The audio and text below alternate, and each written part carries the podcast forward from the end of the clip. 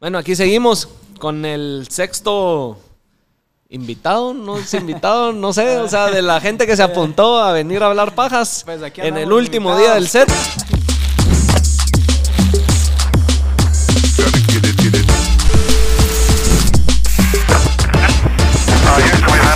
Edward, vos sos DJ, me estabas contando, y productor. Sí, soy DJ productor de música electrónica. La verdad es que ya llevo bastante años de carrera aquí Ah. en Guate. Obviamente, pues soy un DJ emergente que ya ha venido desde, desde mucho tiempo atrás, desde su primera entrevista en Atmósfera 96.5. He estado en varias emisoras de radio, así como Sónica, eh, 949, que también es una de mis casas prácticamente, eh, donde me han invitado bastantes veces, ¿verdad? Y obviamente pues he tenido bastante apoyo, obviamente presentando tracks y buena música ahí en, en- dentro de la radio, ¿verdad? Que, que es algo muy difícil realmente aquí en Guate, realmente encontrar ese apoyo dentro de las marcas, ¿verdad? Y de los medios que a veces solo le dan aire a, a lo que ya está sonando. Exacto, pero sí, realmente prácticamente ellos son como las marcas que me dan o me abren las puertas, ¿verdad? De ahí sí que desde mi primera entrevista ahí con Dana Castillo, y saludos a Dana Castillo, que también, eh, ella fue la prácticamente la primera que me entrevistó en radio y mi primera experiencia en radio realmente. ¿Cómo Entonces, fue? Pues fíjate vos que esa experiencia de atmósfera fue porque yo mandé un DJ set. O sea, obviamente como, como emerges, tienes que estar tocando puertas y buscar eh, cómo darte a conocer. Y esa vez me invitaron por parte de George Ruano de, de Emisoras Unidas. Entonces, Dana Castillo prácticamente estaba iniciando también como locutora en aquel entonces y prácticamente yo iniciando mi carrera como DJ, obviamente mi primera entrevista. O sea que fue realmente fue una experiencia muy cool, la verdad, porque fue la primera vez que estuve en radio y me encantó realmente estar en radio. Obviamente yo soy comunicador eh, licenciado en Ciencias de la Comunicación o Imagen Pública, Medios de Comunicación Ajá. de la Universidad de Galileo. Y pues obviamente siempre, me- siempre querido trabajar en radio, pero nunca se me ha dado. Entonces, como buscando una alternativa, eh, encontré el mundo DJ, ¿verdad? Entonces creo que es uno de los parámetros que me ha abierto puertas dentro de los medios de comunicación, el ser un DJ productor de música electrónica, que a la larga pues es eh, bastante bastante extenso y, muy bonito realmente el, llegar a, a nuevas personas y obviamente que más gente conozca tu talento, ¿verdad? La verdad que sí, eso de poder llegarle a más gente y que te hayan abierto las puertas, qué, qué, qué nave. Sí, la ¿Qué verdad- sentiste cuando ya estabas ahí en cabina? Ah, súper nervios. O sea, ¿Hace cuánto fue? Hace cinco años. Hace Ya hace cinco ratos. años, ya cinco años de, por ejemplo, prácticamente ya estar dentro de los medios de comunicación.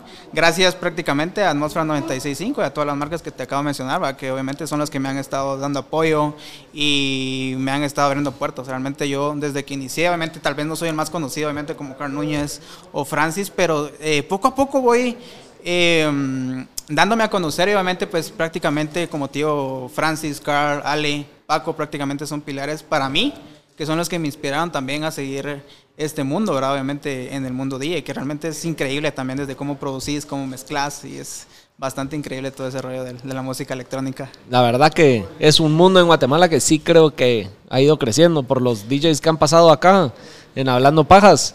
Se nota que le- la industria de la electrónica y, y todo eso va creciendo. Va creciendo y, y creo que Guate se va a lograr posicionar por lo menos en Centroamérica muy bien. Sobre todo con los festivales que se están haciendo, los eventos que se están haciendo, los demás DJs de fuera que están viniendo a tocar a Guate. O sea que la escena de la electrónica creo Sí, que se es está empezando a posicionar juro, bien. Yo siento que Guatemala tiene mucho talento, o sea, desde artistas nuevos emergentes como Megaterio, que creo que ya lo dices por acá, Sí. o, o Johnny M, o Alex Slider, que pues, les mando saludos. Eh, prácticamente Guate tiene con qué prácticamente invadir DJ Maja. O sea, yo te soy sincero que Guatemala tiene muchísimo talento y no solo como DJ, sino que también como artistas. O sea, si ya nos metemos a ruido de artistas, yo creo que Guatemala tiene muchísimos artistas. Conozco también a, a muchos músicos que tal vez no han sido eh, descubiertos, pero son, son muy buenos. O sea, tienen demasiado talento. Y lo que quiero prácticamente dejar en este podcast es que también apoyan a los nuevos talentos que emergen en, en Guate y no solo a los DJs, por ejemplo, obviamente soy DJ productor, pero también a otros artistas que vienen como trovadores, guitarristas.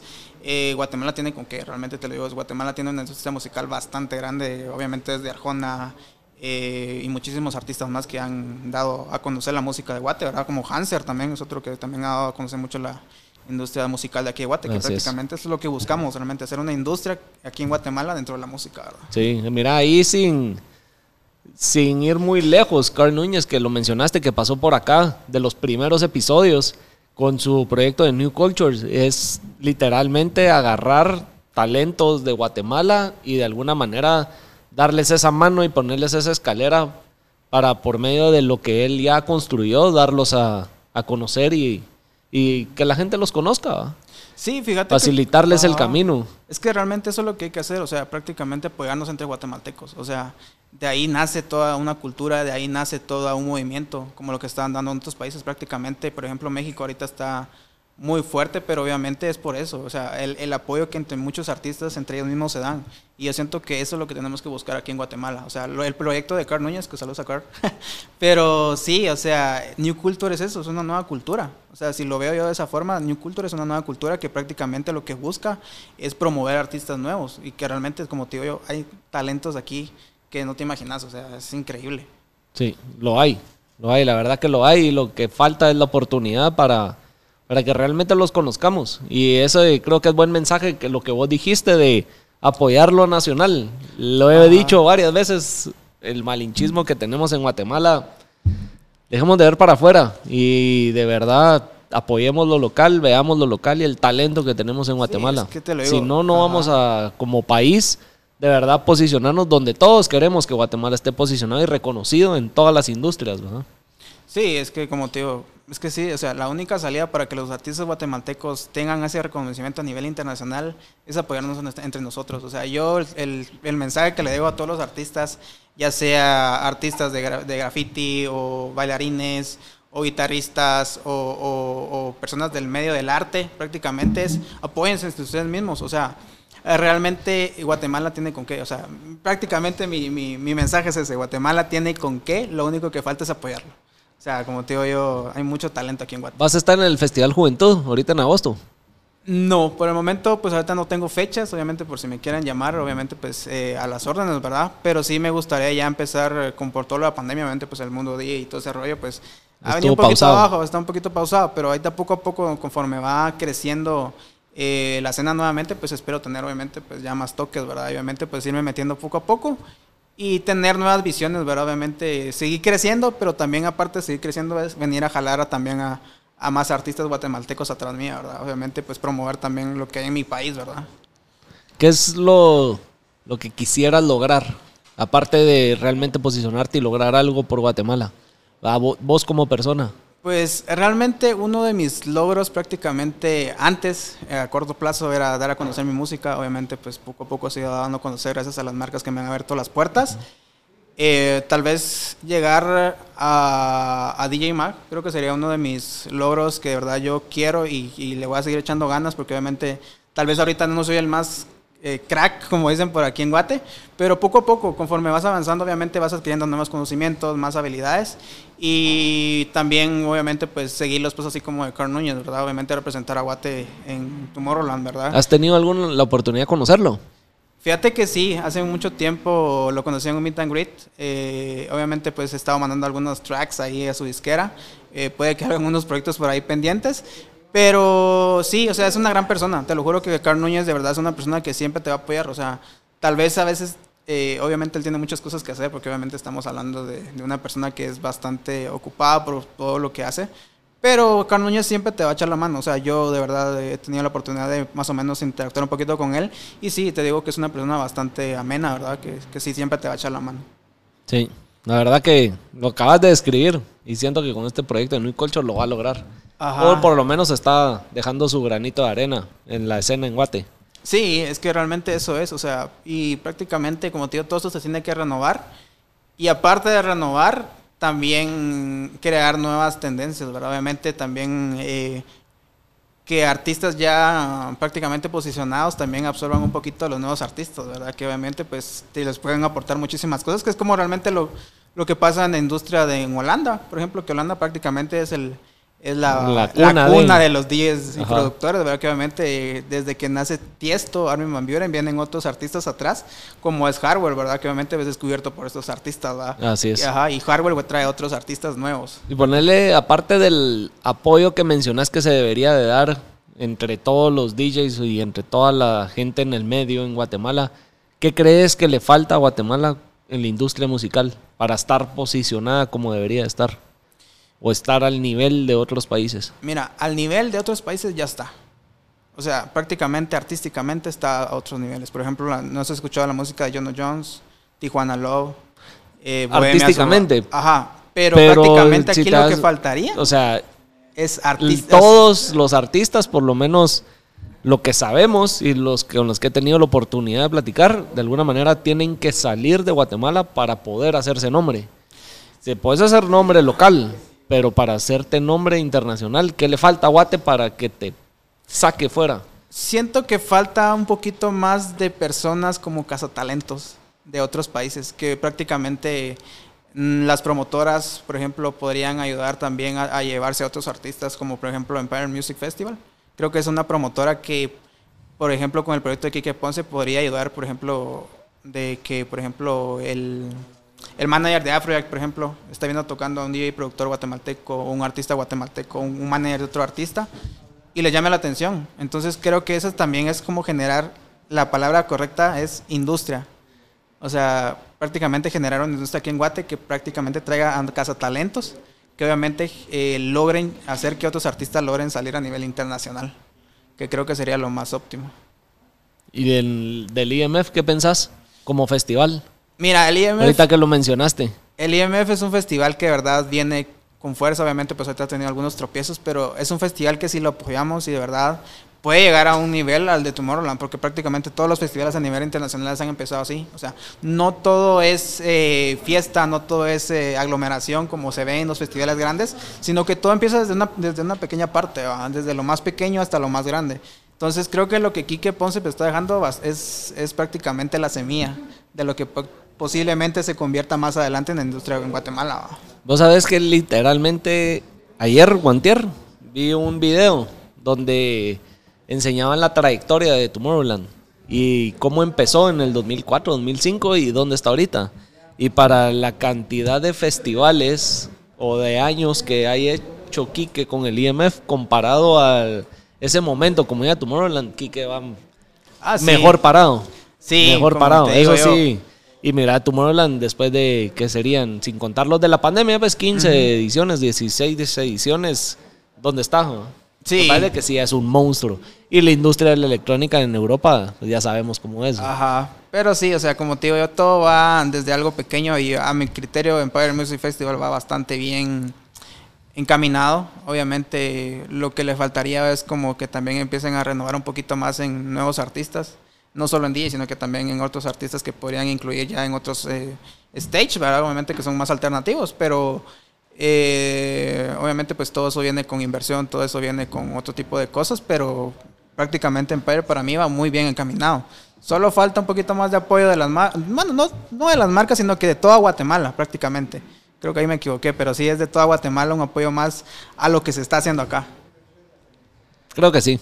Creo que sí. El apoyo, yo lo vi este año. Tuve aquí que aquí antes del festival, después del festival hablamos de lo sucedido, viví el primer día, el segundo día lastimosamente ya no se dio. Y em, así como hay gente que apoya, a pesar de las circunstancias, lo que pasó, siempre es- brinca más eh, la gente que quiere opacarlo. Entonces, eso, mucha, si lo ven todos los haters que le tiraron mierda al IMF, dejen de ser pura mierda. Quieren ustedes armar un festival de esa manera, evitando las críticas que todos ustedes dijeron, háganlo, háganlo, a ver cómo les va. Ajá, Porque sí. no es así de fácil armar algo como él lo hizo. Y en tres meses que lo hizo, desde que lo anunció en marzo a julio. Ajá, Tres meses, o sea, háganlo, quiero ver. Sí, sí, O sea- como te digo, yo, literalmente no tuve la oportunidad de ir a este Empire, pero yo sí me quito el sombrero, o sea, yo sé lo que lleva, obviamente, aparte de la inversión, eh, la logística, que es, me imagino que es un monstruo de logística lo que se tiene que llevar en ese festival, los artistas, los, eh, los contactos con los artistas, obviamente, que, Y que haya didisponibilidad. y que haya disponibilidad dos en meses, ese tres momento. meses. Ajá. entonces no, no siempre es eh, fácil, pero yo te lo juro, para mí Empire Music Festival es un festival que tiene mucho futuro aquí en Guate, pero sí necesitas apoyo, porque te digo yo, eh, de verdad, eh, el apoyo, o sea, lo que pasó con las redes sociales de que obviamente no, no apoyaban a este festival porque yo me di cuenta. O sea, todo el hate que le tiraron a Empire Music Festival definitivamente fue... Para mí la cultura de Guate tiene que cambiar en ese sentido. O sea, en ser como muchos de zancadillas. O sea, a la gente le gusta prácticamente estar, o sea, que alguien esté bien, pero no les gusta que esté mejores que ellos. O sea, y eso es algo que yo me he dado cuenta mucho en la cultura de Guate, que esa es la cultura, o sea, y es que hay que ir cambiando esa mentalidad prácticamente a los guatemaltecos, o sea, de, de apoyar lo que viene de, de, acá, del país. Literal, eso es. Y ojalá algún día se logre, porque sí, tristemente vivimos en esa cultura. Sí. Y de alguna manera, no sé, la gente solo pura cubeta de cangrejos, vamos. Nadie sale de aquí, todos comemos mierda y todos nos hundimos. Sí, no debería ser así. Hay excepciones, no se lo tomen a mal, hay excepciones, no todos son así. Pero sí, sí hay mucho, mucho de eso. Sí, yo siento que sí. Pero sí, como te digo, la industria artística de verdad aquí en Guate es increíble. O sea, ya me da cuenta. También tenía un compañero de la universidad que es eh, guitarrista trovador, que se llama Alejandro Tobías. Incluso, por si lo quieren escuchar, también tengo una rola ahí en Spotify, en Deezer. Eh, hice una rola con él que se llama eh, Una Noche en Pana, que es una rola que prácticamente es eh, tratar de aprovechar el talento que él tiene y, y, mostrarlo al mundo. O sea, y aparte de eso, ponerle un título de esa forma es como promover mi país. O sea, una noche en Pana, obviamente se, es que se está refiriendo a Pana.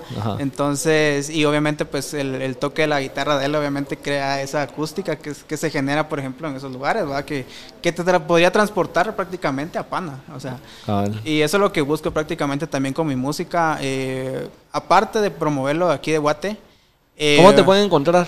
Me pueden encontrar en todas las redes sociales como Edward Nova, o sea, me pueden eh, buscar en Spotify, Deezer, iTunes, y en todas las plataformas digitales prácticamente.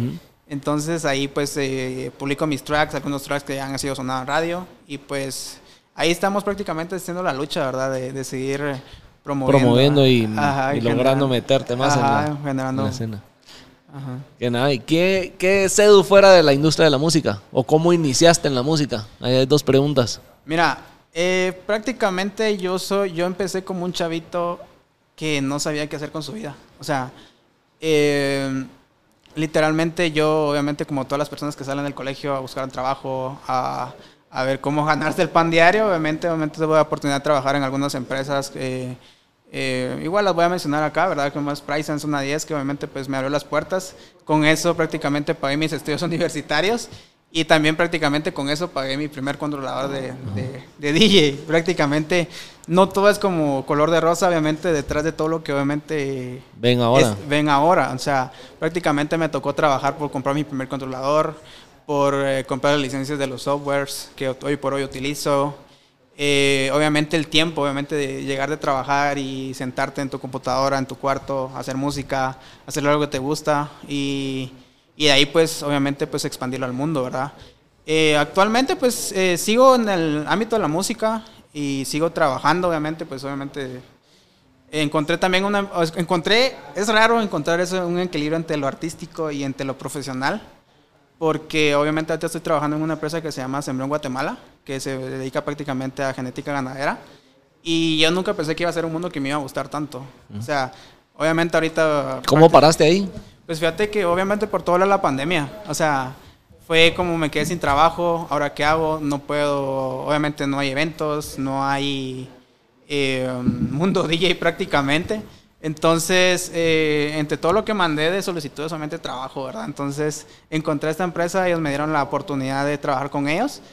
Y te lo juro, es un, es un mundo bastante, bastante ¿cómo dijera? Bastante interesante porque realmente te, te, te, um, enseña cómo funciona la, la, industria ganadera y obviamente la alimenticia aquí en Guatemala, o sea, cómo se produce todo desde, desde lo que tenés en tu mesa, desde un vaso de leche, desde cómo viene todo, obviamente, la, la modificación. Toda la cadena. La cadena de, de, cómo se produce todo eso, ¿verdad? Dentro de las industrias grandes, ¿verdad? Y ahorita personalmente sigo trabajando en mi música, sigo eh, creando más contenido. Obviamente pues también tengo un podcast que se llama House Sessions. ¿En serio? Sí. Mira, pues ah. eso no me lo habías mencionado. Llevamos 20 minutos hablando y no me habías contado. sí, o sea, me gusta mucho mi trabajo. Me gusta, o sea, prácticamente hacer un montón de cosas a la vez. Soy una persona que no puede estar sin hacer nada. ¿Dónde tenés el podcast? En YouTube. Ah, se llama. House Sessions. Eh, tiene ahorita seis episodios más o menos. ¿Cuándo lo empezaste? Eh, el año pasado. Ajá, el año ¿Cómo me llega a conocer más Mara que está en el medio? Ajá. Eso sí, sorpresa, mira. Sí, entonces. House Sessions. Ajá. Como, y aparece como Edward Nova también, entonces ahí tengo algunas entrevistas con unos DJs, que prácticamente es para promover la industria DJ aquí en Guate. Nova, así en no. Son esos. Estos son. sí. Qué nave. Ajá. La edición pues ya la hice yo y obviamente pues todo lo que va conforme el... ¿Pero es podcast, podcast o es eh, Podríamos solo como catalogarlo un como radios- radio, show. Ajá, Ok. porque es eh, prácticamente la... Una vez, ¿eh? Suscrito. Ajá, entonces, sí, obviamente también busco apoyar a nuevos talentos y como te digo yo, nunca, nunca pensé que iba a encontrar ese, ese, ese equilibrio entre lo artístico y lo profesional, o sea, que me gustara mi trabajo, pero en tiempos libres también aprovecha a, a generar eh, eh, cosas artísticamente, obviamente contenido, ¿verdad? Que obviamente que es lo, lo primordial, entonces, eh, sí, o sea, eso es lo que hago hoy por hoy, o sea, trabajo, eh, mis tiempos libres pues me pongo en mi modo DJ. Qué nave. Pero al final ahí estás haciendo lo que te gusta. Estoy Sí. seguro que ni sentís que estás trabajando. Te lo juro que no. O sea, desde que inicio mi, mi labor de trabajo hasta que terminas como, wow, ya, ya, ya, ya es viernes. O sea, Ajá. literalmente ni siquiera sentí esta semana. O sea, y es algo que realmente me gusta. O sea, el, el conocer cómo, cómo eh, inicia todo esto dentro de la... Dentro de la prácticamente nos metimos a otro rollo, pero sí. O sea, cómo funciona la, la industria alimenticia aquí en Guatemala. Entonces, eh, igual... ¿Algún, ¿Algún fact ahí que la Mara no sepa que te llegaste a enterar? Mira, O algo que te topaste que digas, putas, así no me la sabía. Yo creía que era de otra manera. El cómo, por ejemplo, prácticamente todo eso viene de inseminación artificial. O sea, prácticamente la industria ganadera ahorita, eh, todo viene de afuera. O sea, la mejor genética viene de, de- de- a nivel fuera. internacional. Todo es por medio de la inseminación artificial con tal de, obviamente, em, Mejorar la mejorar genética. la genética de los bovinos y obviamente que haga más producción en leche, que haga más producción en carne y, y prácticamente... ¿Qué tan alterado está con hormonas todo como se ve en las noticias y en, el- en los medios? Pues fíjate que no es, o sea, lo que nosotros producimos es puro.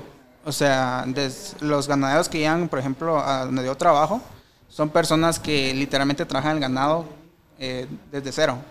O sea, desde cómo eh, alimentan el ganado, cómo lo nutren, eh, cómo lo van modificando, porque obviamente empezás, por ejemplo, vos querés eh, empezar en este rubro de la ganadería, perdón, por ejemplo, compras una vaca, una vaca que no sea pura, que te cueste, ¿qué? Unos 25 mil. Entonces venís vos y llegás, por ejemplo, a la empresa donde yo trabajo y decís, bueno, eh, tengo esta, esta raza, necesito modificarla hasta el punto de que llegue a ser pura.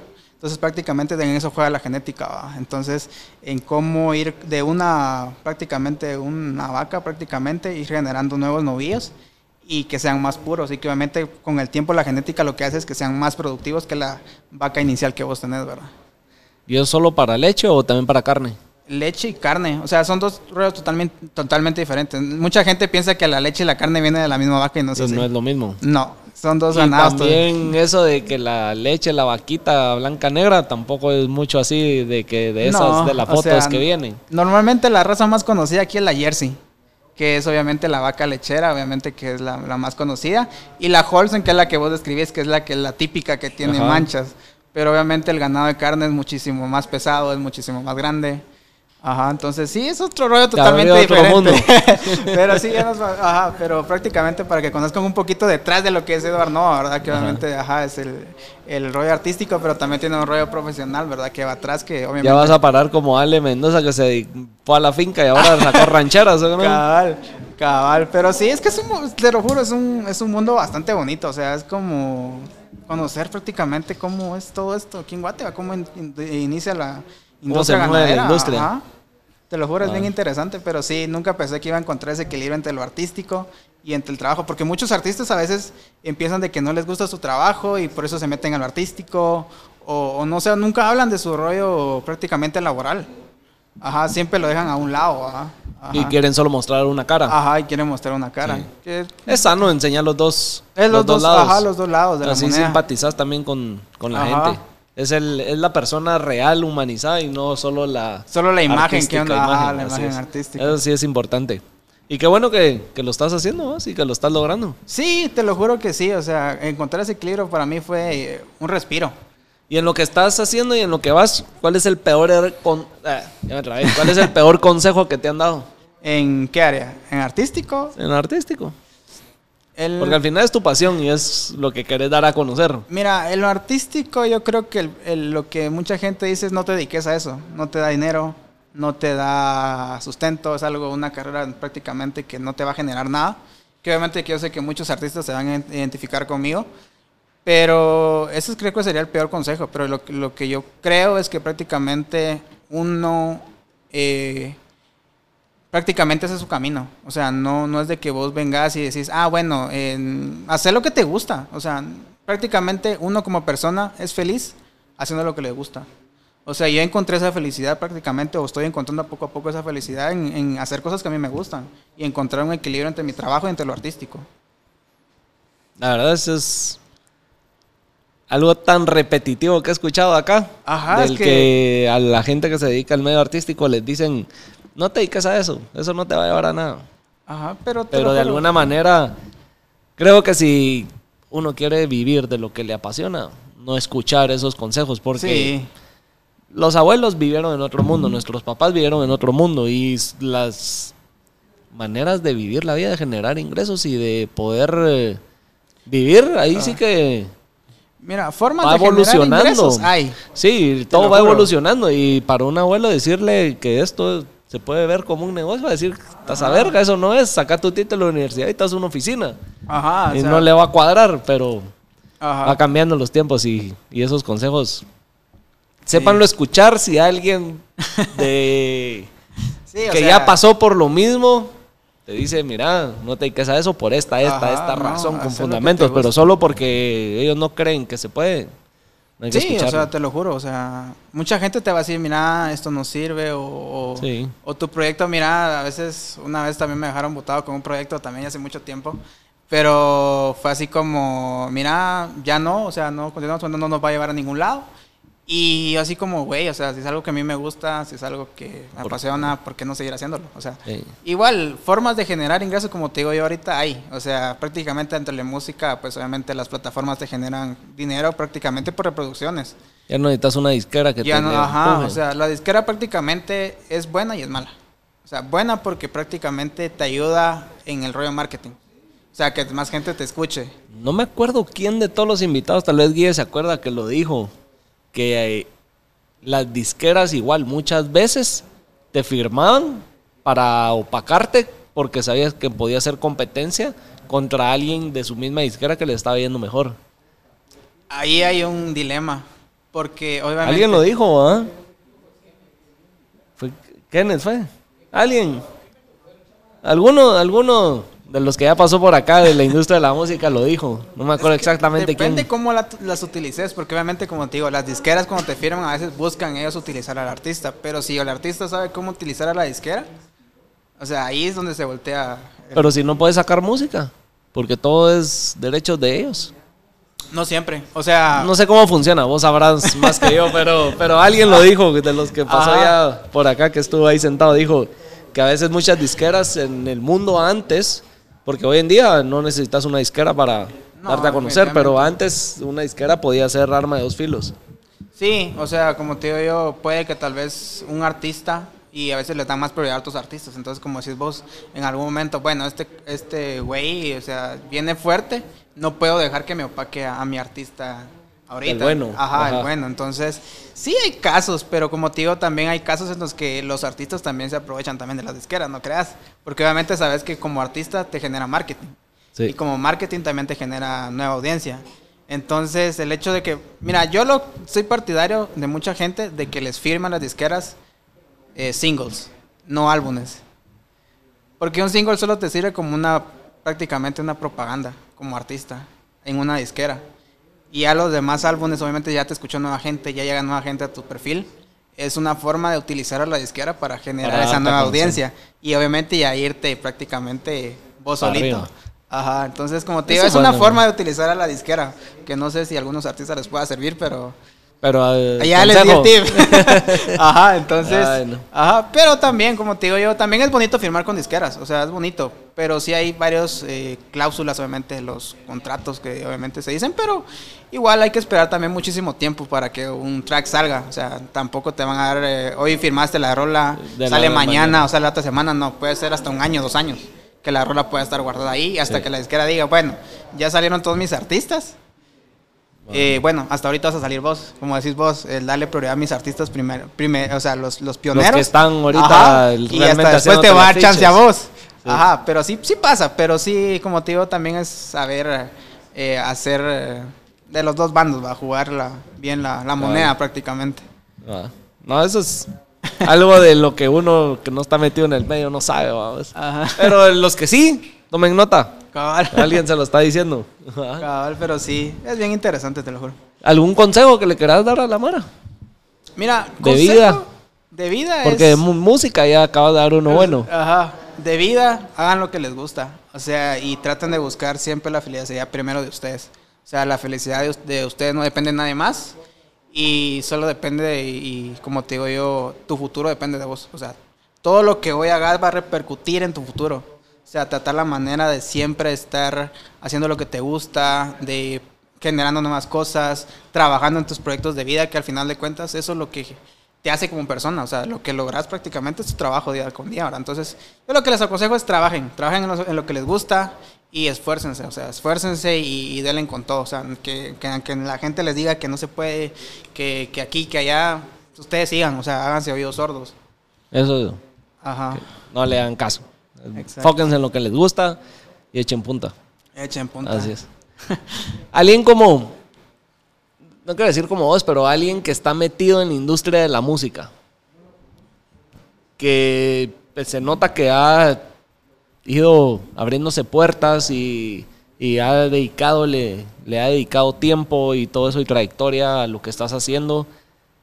Y que ves que hoy en día en TikTok sale un productor nuevo y de la nada pega una canción, se hace viral y brum, tiene más alcance que alguien que ha traído una trayectoria. ¿Qué pensás de eso? ¿O cómo te lo tomás? Uy, yo siento que eso es, no sé, o sea, sí lo he visto, porque sí hay casos que, por ejemplo, hay rolitas que aparecen en TikTok y son virales y generan millones y millones. De alguien que ni conocías. Ajá, de alguien que ni conocía, pero ay, no te sabría muy bien explicar ese rollo porque, sea, yo como artista digo yo, bueno, o sea, me ha costado. Y que alguien venga así de la nada, de X, a hacerse de- del aire, es como, güey, ¿qué está pasando aquí? Va? Puede que también sea un, un tipo de algoritmo de, de TikTok. Pero o si la gente le está poniendo play, atrás. pero si la gente le está poniendo play, Puede que haya un marketing atrás, porque por ejemplo lo que pasó con Bad Bunny, o sea, prácticamente todas las versiones de Bad Bunny son virales, desde que salieron hasta, pero bueno, te digo yo, tiene que haber algún marketing atrás para que al momento de que esa música pero esa es gente que ya está posicionada y de alguna Ajá. manera tiene el dinero para gastar en ese marketing. Sí, O te voy a hacer otra pregunta, una canción que nace como en burla, como mi bebito Fiu Fiu que está ahorita, sí. todo el mundo sea, la está cantando. O sea, Sí. y es una burla y puta, hasta Bad Bunny Hasta ya la salió Bunny. cantando. Entonces, ¿qué, qué, Siento que es qué injusto. pensás de eso? Siento que es injusto con los artistas que de verdad se esfuerzan. Creo que tal vez a ese punto quería llegar vos. O sea, es injusto para los artistas que de verdad se están esforzando, que de verdad le están echando ganas y que de repente venga algo que X a, a generar más audiencia y ni siquiera sabes qué artista es. O ni siquiera, tal vez ni siquiera ha trabajado lo suficiente como para Y por una Ganarse chingadera eso, ajá, se vuelve viral ganarse y ese premio. monetiza más con una chingadera que Ajá. alguien con toda su carrera. Exacto. Entonces siento que para los artistas es un poquito injusto. Si lo miramos desde ese ¿Cómo se pudiera regular eso? Mira, yo siento que aquí, como te digo, es, esto sí es puro marketing detrás de las redes sociales. Y obviamente cómo manipulan las redes sociales. O sea, ahí no te podría dar yo un, mira, con esto lo, lo, lo quitamos. O sea, no, o sea, eso ya es algo que ya se estableció y que la misma gente ha adoptado. O sea, la gente lo ha aceptado tal y como es. No podemos... ¿No crees que también es culpa del consumidor que está viralizando estupideces y no realmente lo que vale la pena? Yo siento que eso es entrar a un tema de neuromarketing. Para Ajá. otro episodio. Ajá. Pero sí, como te digo, solo para medio darle ahí el, el feeling, puede que sea un tema de neuromarketing que prácticamente ya de tiempo atrás te estén manipulando para que todo esto vaya, eso. Ajá, vaya a generar. Es que cabal he tenido ese dilema de realmente el contenido que uno consume en las redes, que el contenido estúpido se hace viral y él es el que Yeah. más le agrada a la gente y lo que realmente tiene valor o que debería ser de Ajá. importancia. Como te digo, o sea, es un neuromarketing, pero buscando también... He visto algunos como conceptos de gente que dicen que, que mm, lo que busca la industria en general, no solo musical y, y todo lo que tiene que ver con redes sociales, es entorpecer un poco a la gente para dormirlos un poco. O sea, que puede que sí lo estén haciendo, porque imagínate para que algo como el bebito Fiu Fiu se vuelva viral, es como, güey, o sea, no ¿Qué sé está lo que- pasando? ajá, ¿qué está pasando? O sea, en vez de que, no sé, algo, algún emprendedor se vuelva viral, o un doctor se vuelva viral, ponete. Ajá, pues, o sea, ya nadie casi habla, casi habla de eso, o sea, es, es poco, o sea, imagínate lo que pasó con Carl Núñez, casi no hubo bulla, y estuvo en Tomorrowland. Sí. Ajá, o sea, prácticamente eso tuvo que haber sido una noticia que se vuelve- tuvo que haber vuelto viral en Guate. Y no hubo mucho Lo peor de que lo la gente, los medios, la gente, no le da importancia a eso porque no es fútbol. Bueno. Perdón que lo diga abiertamente, pero Ajá. el Sí. foot aquí es lo que el único que puros caballos están así solo foot y lo demás cuesta que la gente aprecie y valore el El arte. a pues. menos que ya alguien eh, la esté pegando, vamos, como ya lo han dicho aquí, como el ejemplo de Kevin Cordón o de Barrondo, cuando Ajá. ya estaba en la cima, ah, entonces ahí sí. Ajá, sí, ese sí lo escuché, que ya prácticamente cuando él ya estaba en las Olimpiadas es que lo empezaron a apoyar. Va, sin ir tan lejos, lo del, lo del Barnington, el chavo que se volvió prácticamente un tiempo trending en las redes sociales, pero ya hasta que estaba ahí no, no nadie sabía quién era. Así es. Entonces es como, güey, o sea, tenemos que apoyar lo que realmente vale la pena y no lo que, o sea, no nos está generando nada. O sea, realmente, como te digo, como decís vos, son caballos así, o sea, están domados prácticamente por, por el sistema a nivel mundial. Sí. Eso es a nivel mundial, seamos sinceros. Sí, pero sí te digo que se ve en otros países campañas a más gente distinguida de sus países o que han logrado sobresalir de alguna u otra manera le hacen, hacen la bulla. ¿va? Sí. No sé, o sea, voy a usar el ejemplo. A mí me sale en la televisión un anuncio de Corona. No, perdón, perdón, perdón. De Modelo, la cerveza Modelo. De un eh, artista de artes plásticas que creo que pinta carros customizados o algo así es. Y Modelo lo usó de ejemplo en su campaña. No se metieron en fútbol, Ajá. no se metieron con un artista de música, no se metieron con lo típico conocido, sino alguien que seguramente el 99% de la población en México no conocía. A él le dieron la, la voz, ¿va? Sí, que es algo que se tiene que hacer, o sea, como te digo, no todo, como decís vos, no todo es fútbol, o sea, hay muchas cosas aquí en Guate que ahora hay que apreciar, o sea, Sí. desde el- la mara que hace grafitis artísticos o la mara que hace cuadros, la mara que hace, por ejemplo, contenido para redes sociales, o sea, como el podcast, el de Hablando Pajas, o sea, este es un, prácticamente este es un emprendimiento y, y que obviamente también genera el que mucha gente se pueda expresar y que mucha gente se pueda dar a conocer. O sea, y es algo que hay que apoyar. Porque al final, como lo he dicho, este es el canal Ajá. para ustedes y que todos se den a conocer y es el, su espacio. No solo es yo, Momo, y por eso, mismo lo he dicho, la gente a veces no simpatiza conmigo porque no se trata de mí, sino de el De- invitado, el el que está invitado. hablando. Porque no es como que yo agarro el micrófono y yo, yo, yo, yo, yo, no es eso, sino es tu espacio. Entonces, Sí. date a conocer. Yo lo único que estoy haciendo es facilitándote o dándote la oportunidad de estar, a- ajá. de hacer- dándote tu, la voz, ¿va? Sí, como te digo yo, y es que lo que hay que apoyar, o sea, como te digo yo, el, el- en el punto en el que vos te pones de, de, de verdad darle esa prioridad a la persona que está acá, es, es lo que hay que hacer, o sea, buscarle ese, mm, ese foco de atención a esa persona que realmente lo necesita. Así es. Y todos tenemos algo que decir y Sí, contar. todos, y, ¿cuántos van ya aquí? Vos sos el sexto, sin conocerlos. Ya, eh, ¿qué? Van como cinco horas de estar hablando pajas y todos tienen algo que contar. Sí, todos, todos tenemos una historia, todos tenemos algo que contar, todos eh, estamos aquí por alguna razón. Obviamente, posiblemente tu razón de ser aquí en- es eh, dar a conocer a nuevos artistas, a nuevas personas, que todos hablen de su historia, que es lo primordial y que obviamente eh, ese- esa atención llegue a esas personas indicadas. Así es. Ajá. Bueno, pues Edu, Bueno. buena onda por estar aquí en Hablando Pajas, por haberte animado y de verdad gracias por, por apoyar el proyecto. No, la verdad es que significa sí. bastante, como ya se los dije a todos, de, de estar acá y, y- y uno lo aprecia. No, sí, Uno lo aprecia y poderlos conocer a ustedes y, y en todo sentido, ¿no? no solo de cara, sino que hace cada uno de ustedes eh, significa bastante. No, y la verdad, gracias por el espacio, te lo juro, de verdad. O sea, es de verdad bonito estar acá y expresarse un poquito eh, ya de forma un poquito más abierta, que es la libertad que se siente aquí en Hablando Pajas, que es esa libertad de estar acá y expresarte y decir, prácticamente mostrar quién sos. Porque te digo, Así es. ahorita prácticamente mostré mis dos partes. Dos lados de la moneda. Dos lados de la moneda, Y exacto. como lo he dicho, no es el medio tradicional, no tengo nada en contra de ustedes, pero aquí cada quien se puede expresar como se le da la gana. Sí. No, la verdad, muchísimas gracias por, por ahí sí que la invitación y obviamente por estar acá, ¿verdad? No, hombre, ya sabes. Ahí estamos, Muchas gracias por venir y seguimos que todavía hay Mara. Todavía hay más.